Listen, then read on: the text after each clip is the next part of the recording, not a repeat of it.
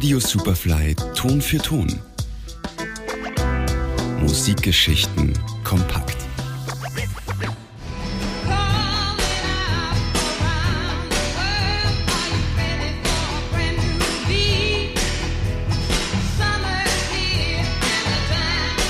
Anfang der 1960er Jahre fährt Mickey Stevenson gemeinsam mit Marvin Gaye an einem heißen Sommertag durch die Straßen von Detroit.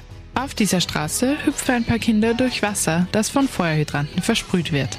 Fast so, als würden sie tanzen. So findet sich die Idee für Dancing in the Street, ein richtiger Sommersong.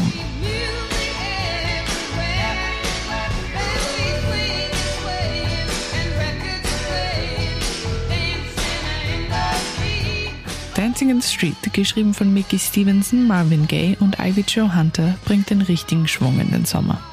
Denn wenn Dancing schon im Titel ist, kann man eigentlich nur dazu tanzen. Gesungen wurde der Song von Martha Reeves, die anfangs bei Motown Records als Sekretärin gearbeitet hat und später dann die Gruppe Martha and the Vandellas geleitet hat. Zu dritt verpassen sie dem Song mit ihren Stimmen noch eine extra Portion Schwung. Anfangs war der Song nämlich noch ganz anders gedacht, aber Martha wollte ihn auf ihre Art singen. So uh, after a couple of tries and I didn't like the song, I said, "Can I sing it the way I feel it? Can I sing it my way?" So they said, "Yeah, go ahead," because they were getting tired of me. Das Lied wurde zu einer sehr turbulenten Zeit in Amerika veröffentlicht, wo viele Demonstrationen und Aufstände für die Civil Rights Bewegung stattfanden. Viele sahen die Aussage Dancing in the Street als eine Aufforderung, auf die Straßen zu gehen und sich bemerkbar zu machen, wodurch der Song mit der Zeit zu einer richtigen Hymne für die Bewegung wurde. Ob das gewollt war oder nicht, ist nicht ganz klar. Martha Reeves sah den Song eher als einfachen Partysong, der nichts Größeres bedeuten sollte, während Marvin Gaye nichts dagegen gehabt hätte, dass seine Musik viele Menschen bewegt. Zusätzliche Bekanntheit erlangte der Song durch zahlreiche Coverversionen.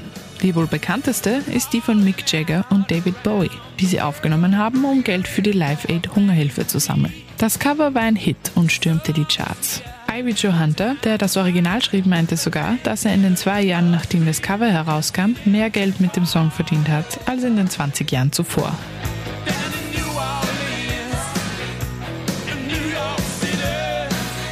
Weitere Coverversionen stammen zum Beispiel von der amerikanischen Rockband Van Halen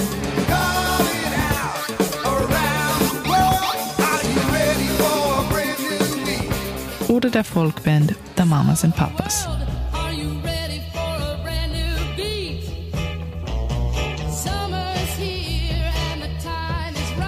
Dancing in the Street hat allemal das Zeug dazu, jeden auf der Straße dazu zu bringen, plötzlich loszutanzen. Gerade an einem heißen Sommertag, wie damals in Detroit in den 60er Jahren, bringt der Song Leichtigkeit und Freude.